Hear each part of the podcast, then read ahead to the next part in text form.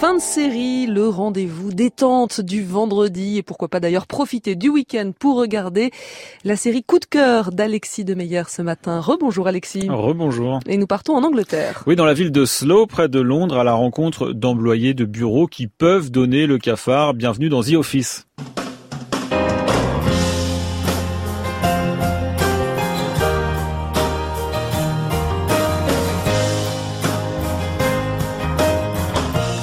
La musique du générique de The Office, série comique produite par la BBC. Un générique aux dominantes grisâtres, comme un matin d'hiver quand il faut aller au travail. Le héros de cette série s'appelle David Brent, interprété par l'immense Ricky Gervais. On va y revenir. David Brent dirige un service d'une quinzaine d'employés au sein d'une fabrique de papier.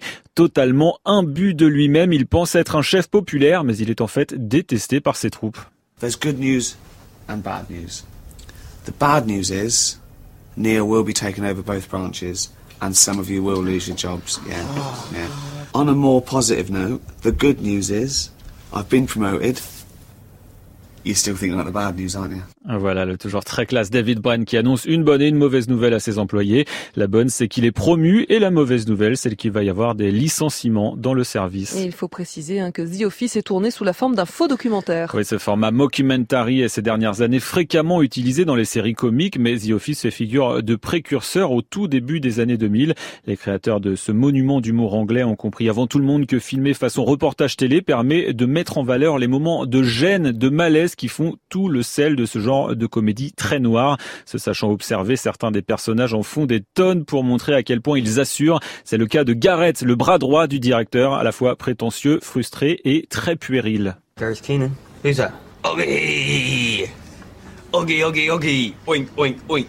Oggy, oggy, oggy. Oink, oink, oink. Oggy, oggy, oggy. Oink, oink, oink. yeah, see you later.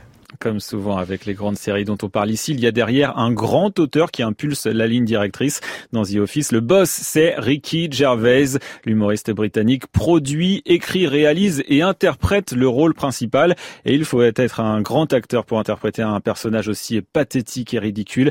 David Brenn pense sincèrement être le chef le plus cool du monde, doté d'un charisme et d'une autorité naturelle. Il se croit drôle, ouvert, tolérant, alors qu'il est pris régulièrement en flagrant délit de racisme, de sexisme et d'homophobie.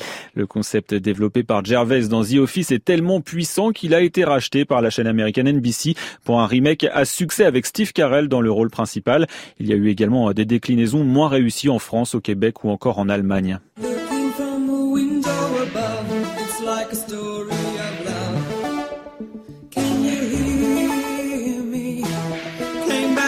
Et après seulement deux petites saisons, The Office version british a tiré sa révérence. Oui, mais David Brent et ses chers collègues ont quand même depuis régulièrement donné des nouvelles à leurs fans, avec deux épisodes cadeaux de Noël en décembre 2003, puis en 2013 dans le cadre d'une opération caritative sur la BBC. Dix ans après, le héros est devenu agent artistique et il s'occupe de la carrière d'un jeune rappeur.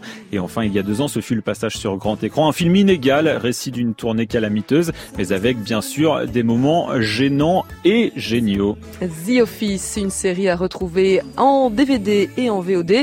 Et puis il n'y a que 14 épisodes, hein, ça se regarde Très vite. court en plus des épisodes de 24 minutes. Une journée et c'est plié alors. Voilà, ce week-end c'est bon. Merci beaucoup Alexis Demeyer. Fin de série à retrouver sur franceinter.fr.